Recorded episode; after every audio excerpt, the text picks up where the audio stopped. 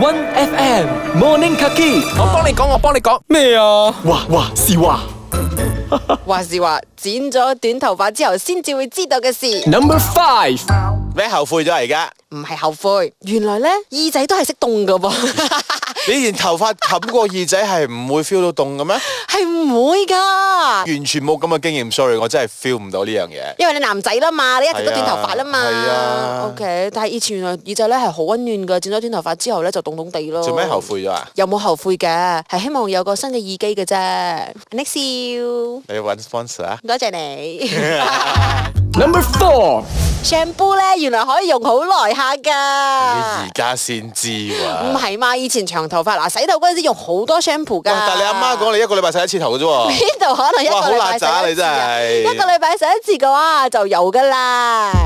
Number three，其實吹頭髮都唔係咁麻煩嘅事啦。以前長頭髮咧要吹頭髮嘅話，要吹半粒鐘左右啦。啊嚇，真係㗎？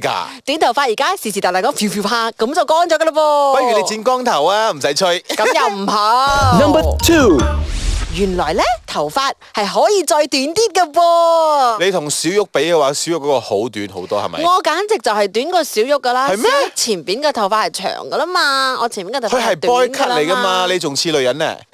同佢比較嘅話。咁我把聲變啲 咯。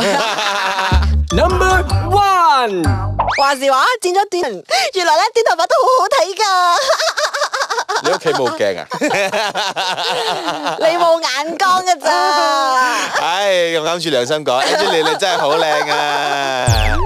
守住朝早七點嘅 One FM Morning Kaki 話事話。